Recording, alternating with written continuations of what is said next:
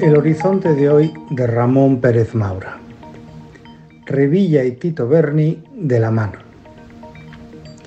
Tiempos de borrasca.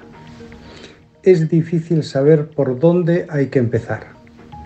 Afirmemos sin temor a error que es muy raro que el diputado Juan Bernardo Fuentes Curvelo, más conocido universalmente por Tito Berni, renunciara a su escaño el martes 14 de febrero y hasta ayer lunes 6 de marzo, exactamente tres semanas después, siguiera teniendo su ex despacho en el Congreso cerrado con llave sin que se permitiera el acceso a nadie, ni al juez de instrucción que lleva su causa.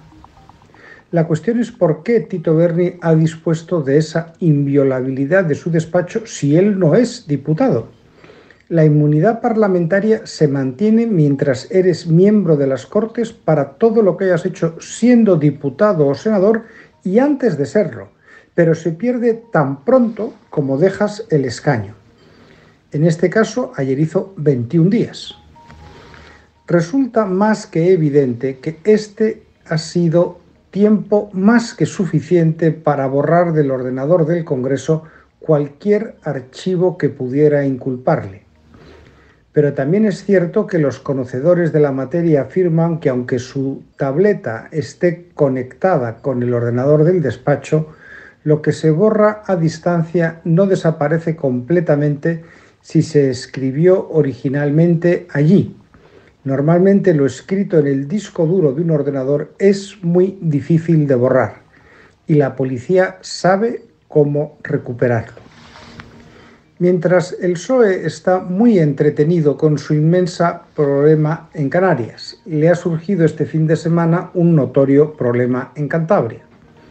El pasado viernes, el presidente del gobierno regional, Miguel Ángel Revilla, anunció en rueda de prensa la dimisión de su consejero de Obras Públicas por el que dijo poner las dos manos en el fuego. Pero añadió en la misma comparecencia de forma inverosímil que la delegada del gobierno en Cantabria, Ainhoa Quiñones, le avisó de lo que iba a pasar cuando se estaba afeitando, diez minutos antes de que la policía tomara la sede de la Consejería de Obras Públicas. Se da la circunstancia de que Quiñones es nuera del también cántabro José Félix Tezanos, presidente del CIS y druida mayor de los compostajes demoscópicos al servicio de Pedro Sánchez. El propio Revilla reconoce que él advirtió de inmediato a su consejero José Luis Coichicoa, que ya ha dimitido, de lo que se les venía encima. Lo que, como bien ha dicho el presidente de Ciudadanos en Cantabria, Félix Álvarez, se parece mucho a un delito de revelación de secretos.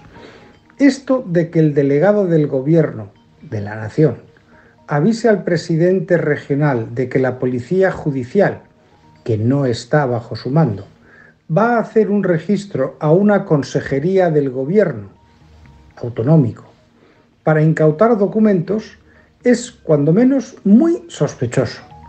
Y que no me digan que es una cortesía entre dos instituciones.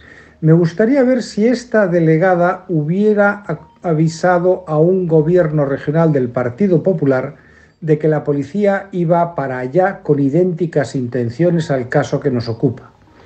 Esto no es solidaridad, es complicidad, sin más.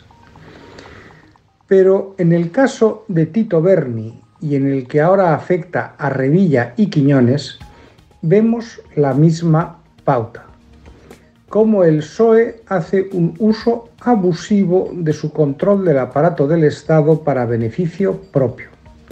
Sí, es cierto que en Cantabria preside Revilla, que es del Partido Regionalista, pero no lo es menos que en los cuatro mandatos que lleva como presidente regional siempre lo ha sido gracias al PSOE.